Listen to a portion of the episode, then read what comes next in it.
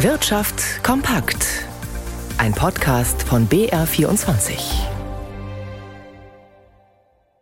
Im Studio Stefan Liener.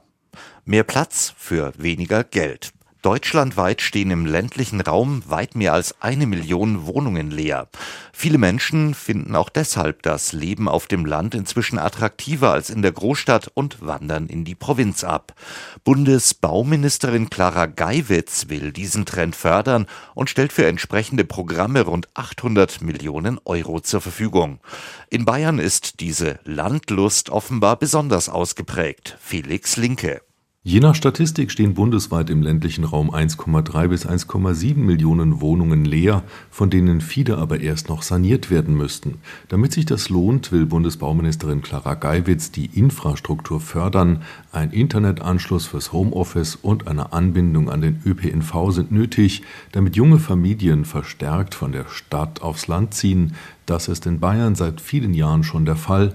Die Staatsregierung hat deshalb Prognosen bis 2041 für alle Regionen und kreisfreien Städte im Freistaat erstellen lassen. Am stärksten wächst die Bevölkerung in Oberbayern, wobei das Münchner Umland noch mehr Menschen anzieht als die Landeshauptstadt selbst. An zweiter Stelle liegt der Regierungsbezirk Schwaben. Im Mittelfranken ist es dagegen vor allem die Stadt Nürnberg. Auch die Oberpfalz und Niederbayern weisen insgesamt noch ein Bevölkerungswachstum auf.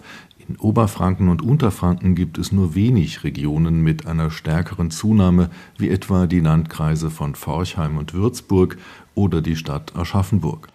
Eine historisch hohe Inflation, ein weitgehend leergefegter Arbeitsmarkt in den Vereinigten Staaten, eine trotzdem wackelige Wirtschaftsentwicklung und dann jetzt auch noch Sorgen rund um die Bankenbranche.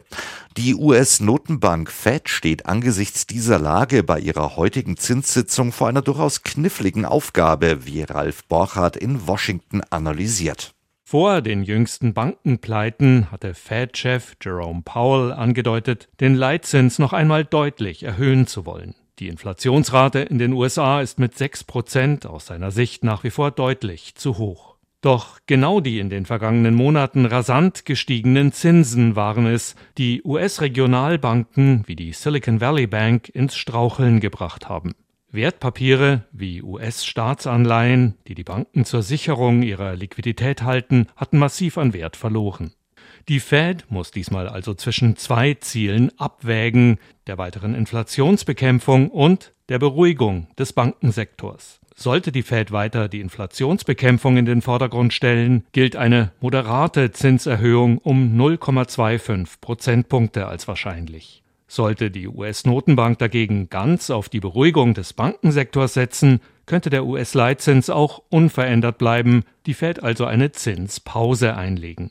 Derzeit liegt der US-Leitzins in der Bandbreite zwischen 4,5 und 4,75 Prozent. Die Zeitung Wall Street Journal schreibt, die heutige Leitzinsentscheidung sei eine der schwierigsten seit Jahren. Auch an den Finanzmärkten ist heute die anstehende Zinsentscheidung der US-Notenbank naturgemäß das große Thema. Margit Ziller, wie ist denn hierzulande im späten Handel im Vorfeld dieser Entscheidung die Stimmung am Markt? Ja, das ist schwer zu fassen. Wie meistens vor einem solchen Zinsentscheid tut sich wenig im Vorfeld an den US-Börsen. So auch heute. Die Börsenbarometer treten mehr oder weniger auf der Stelle. Aber die Erwartung ist schon klar. Es dürfte vermutlich auf einen kleinen Zinsschritt nach oben hinauslaufen. Um noch einmal 25 Basispunkte heißt es. Andere Profis sagen, eventuell passiert heute gar nichts bei der Fed wegen der Unsicherheit mit Blick auf das Bankensystem. Aber viele halten dagegen, dass dass eine Zinspause die Märkte eher verunsichern könnte. Das könnte dann als Signal verstanden werden, dass das Finanzsystem doch nicht so stabil ist, wie die offiziellen Stellen zuletzt immer beteuert haben.